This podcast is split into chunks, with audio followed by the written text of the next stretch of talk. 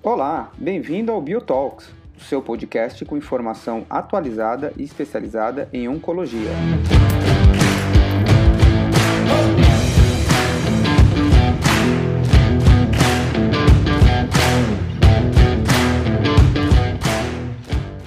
Olá a todos, o meu nome é Igor Morbeck e hoje eu estou aqui com vocês, com os meus colegas da Bio, para poder mostrar aquilo que vai ser apresentado na ASCO Geniturinário esse ano. Lembrando a todos que a ASCO de Geniturinário é um congresso anual que acontece nos Estados Unidos e que tem foco principal no tratamento dos tumores geniturinários. E esse ano, pela primeira vez na história, nós teremos o congresso 100% virtual. Dessa forma, nós estamos aqui hoje com o intuito de traçar algumas considerações sobre esse congresso, que tem alguns detalhes que são extremamente importantes para aqueles que principalmente estão tendo e vão ter a primeira experiência de ter um congresso virtual.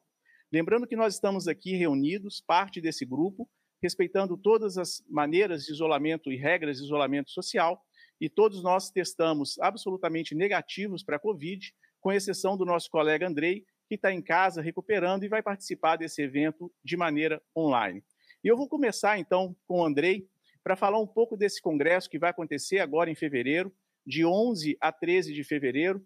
Andrei, fala para a gente, de uma maneira geral, desse formato do congresso, se esse congresso, de maneira virtual, vai mudar alguma coisa para nós que estamos acostumados a anualmente estar em São Francisco presencialmente. Bem-vindo, Andrei. Obrigado, Igor. Queria agradecer aí, dizer que é uma pena que não estou com todos os colegas, mas é, em breve a gente vai estar todo mundo junto de novo. Bom, esse foi, pelo menos para mim, o último congresso que eu fui presenciar o ano passado, né, a ASCO-GU de 2020. E de lá para cá nós tivemos diversos novos eventos, é, ou antigos eventos em formatos novos, né, online. Esse ano vai ser diferente, vai ser a primeira vez que o evento da ASCO-GU vai acontecer online. Então, eu acredito que uh, algumas, algumas dicas básicas e que ajudam bastante né, para acompanhar a ASCO-GU são as mesmas que outros eventos online. Então, se separar, certificar da agenda previamente, olhar, ver se tem alguma sessão que você se interessa mais ou menos, procurar fechar a sua agenda de consultório e ir para algum lugar tranquilo para poder acompanhar essa apresentação durante os dias do evento.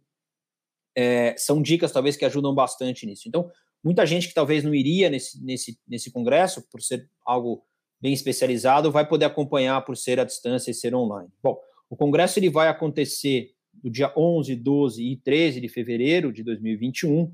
É, o, o, ponto bastante interessante da ASCO GU desse ano é que o fuso horário que a gente vê no site é o fuso horário de Brasília. Então ele vai acontecer com o que a gente chama de UTC-3, que é o mesmo fuso horário de Brasília. Então ele vai começar na quinta-feira, dia 11 de fevereiro, é, é, às 10 da manhã. Então, na quinta-feira ele começa às 10, termina às 7 e meia da noite. Na sexta-feira ele também começa às 10 e termina às 7 e 15 da noite, mais ou menos. E no sábado ele começa um pouquinho mais tarde, começa às 11 horas e termina por volta das 6 horas da tarde. É, esse é um evento que, na verdade, ele, diferente da ASCO, de alguns outros eventos que tem diversas salas simultâneas, ele não tem isso. Ele é um track único, a gente diria assim, né? Então, quando a gente está em loco, a gente senta numa sala e consegue assistir tudo dentro daquela sala.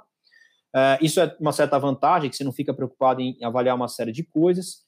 Ele começa na sexta-feira, principalmente com as poster sessions, então você vai ver as poster sessions de vários tumores, tá? Então, próstata, rim, é, urotelial e outros tumores, testículo, pênis e tumores raros. É, na sexta, na, na quinta-feira, no primeiro dia, no dia 11, basicamente a gente tem uma sessão de próstata depois, a última sessão que é uro, urotelial, depois, no sábado, a gente tem uma. Na, na, na sexta-feira, no dia 12, a gente tem sessões de urotelial e outros tumores, tipo testículo, tumores raros e pênis. É, e no sábado, no dia 13, a sessão de câncer renal. Basicamente, assim que vai estar dividido. Dentro das sessões, a gente tem essas sessões tanto de poster session quanto outras sessões de poster, né? O poster discussion, highlights. Depois a gente tem algumas sessões que eles chamam de gerais, que podem ser desde sessões que são um pouco mais de revisão, ou de trazer conceitos, ou de discussão de tudo que aconteceu dentro daquele assunto. E dentro dessas sessões gerais, também a gente tem é, a, as sessões é, orais e o Best of Journal para apresentar aí desses tumores. Então, basicamente, acho que essa é a estrutura que a gente tem da ASCO-GU e essa importância da gente se preparar para poder acompanhar tudo que vai sair. Lembrando que esse ano, e parece que inclusive nos últimos anos, é, é o que mais promete em termos de programação para ASCO-GU. É, sem dúvida. Eu acho que, em virtude do congresso ser virtual, a ideia é que não perca o conteúdo de uma maneira geral. Né?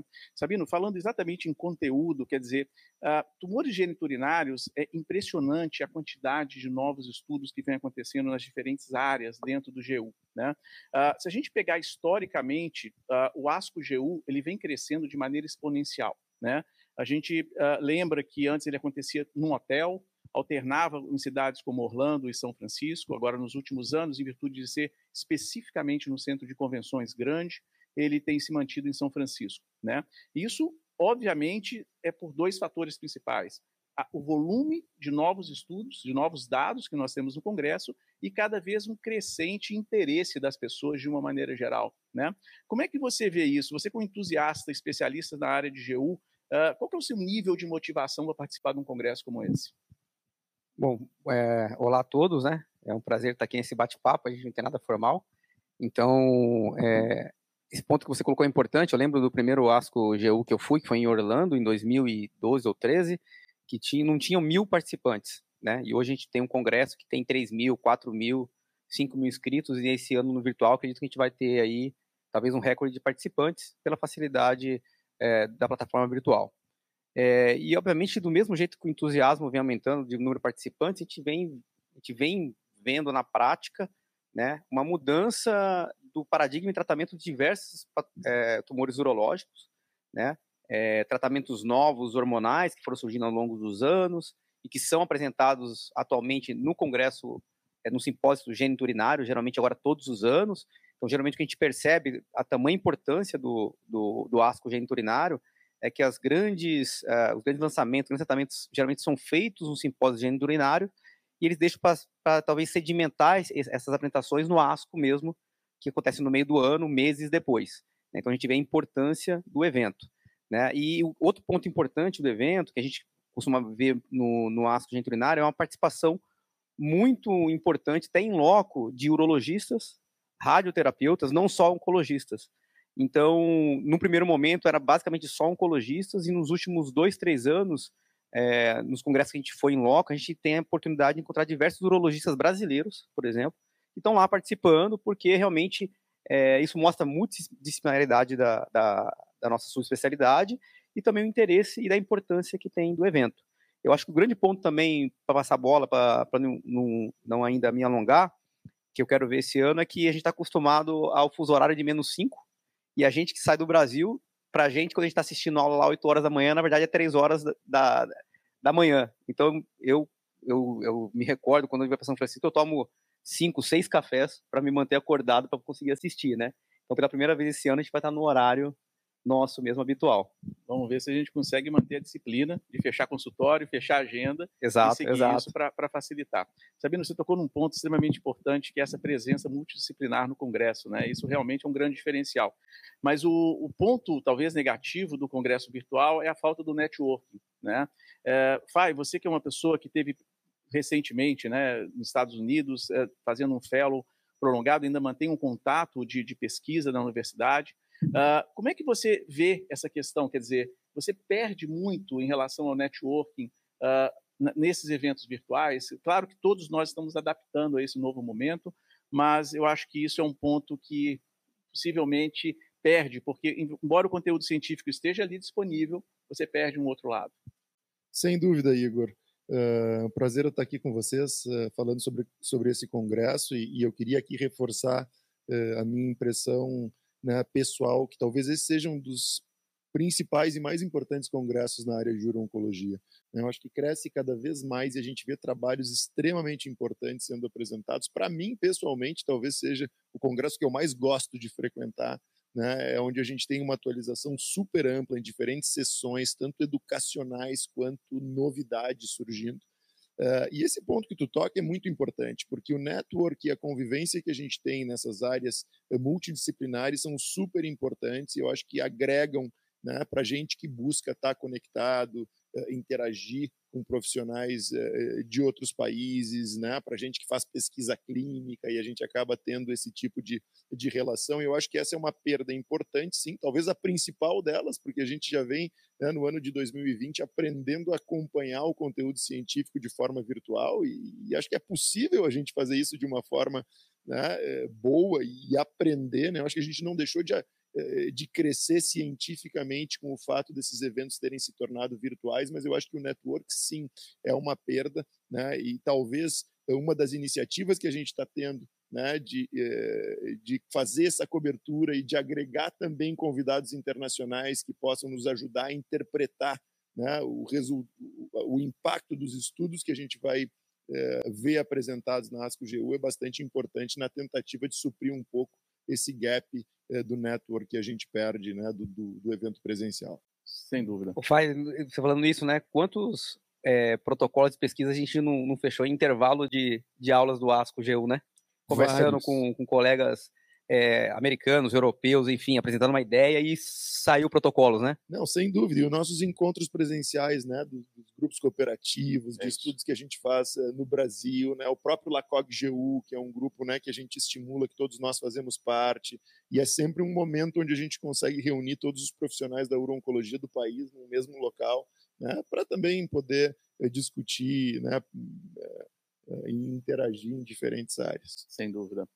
Adriano, acho que sim, um outro ponto que também é negativo em relação aos congressos virtuais é a parte social. Né? O network é importante, a, a presença, mas a parte social não é só o convívio, o happy hour, isso tudo é muito bom e você é um especialista nisso.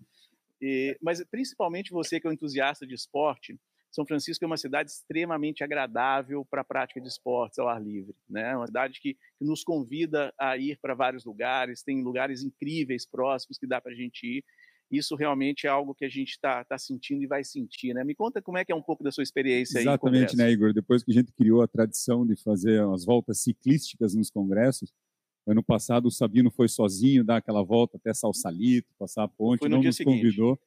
Ah, aquela corridinha, né, Sabino, andando até embaixo da ponte e voltar. Ah, então isso óbvio vai, vai fazer vai fazer muita falta, né? São Francisco é conhecida como a cidade do ar condicionado porque é a mesma temperatura de manhã, de tarde, de noite o ano inteiro. Uh, e isso com certeza vai, vai fazer um pouco de falta. Uh, mas a gente vai tentar é, é, é compensar nos próximos anos, acho que é por uma boa causa, uh, e acho que a gente tentar concentrar aí na recuperação de todo mundo. Acho que um ponto interessante, o Sabino e o Fai falaram um pouco da multidisciplinaridade, lembrando que a gente aqui no Brasil chama de ASCO-GU, mas ele não é um congresso organizado apenas pela ASCO, né? E por isso a gente tem muito urologista e radioterapeuta, porque é, uma, é, um, é um simpósio né, de, de câncer geniturinário que também é organizado pela ASCO e pela Sociedade de Urologia. E talvez por isso que a gente tem tanta gente diferente. Né? Ah, o detalhe desse ano que eu gosto, que eu quero salientar, é todo mundo prestar atenção que apesar da gente estar em pandemia e talvez a gente não ter o feriado de carnaval, mas o congresso é na quinta, sexta e sábado que antecedem o carnaval. Ah, e apesar de novo de a gente não ter feriado, muitas das pessoas viajam para locais próximos das suas casas.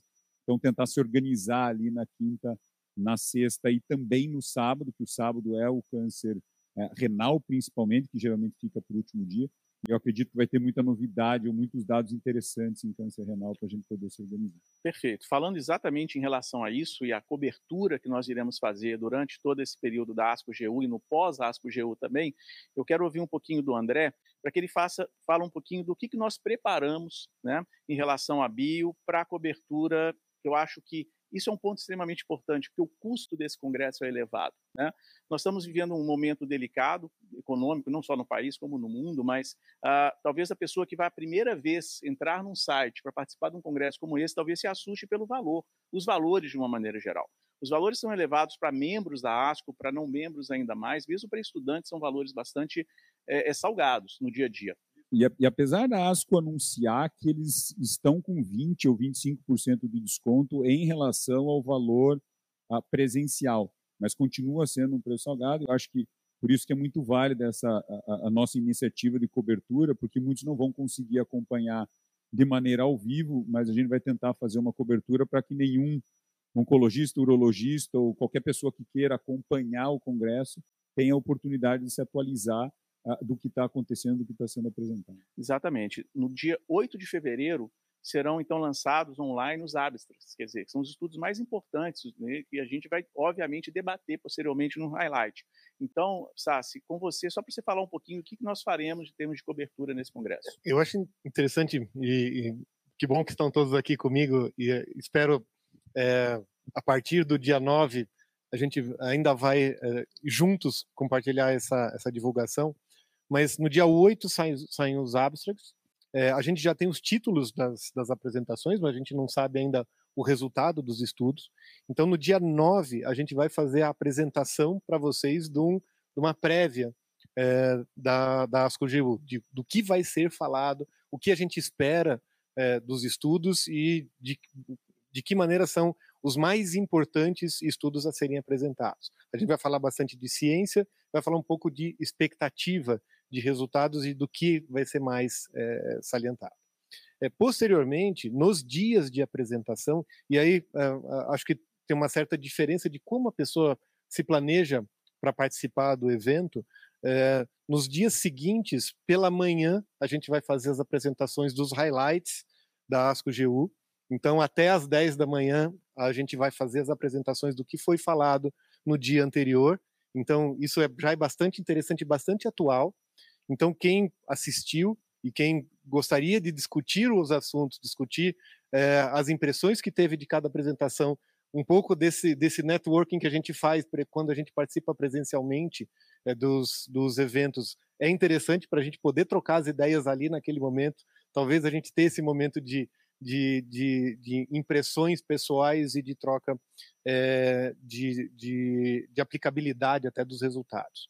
É, e posteriormente, no dia 27 de fevereiro, aí a gente vai ter um, um evento já programado, previsto e é, com os slides é, é para apresentar para vocês dos, uh, dos highlights mesmo, um evento pós-ASCO, um evento de pós-congresso para a gente discutir com é, palestrantes até internacionais. Exatamente. Então, nesse dia, que a gente vai fazer um apanhado de todos esses três dias de uma maneira resumida, mas aí a gente vai contar com outros especialistas, né?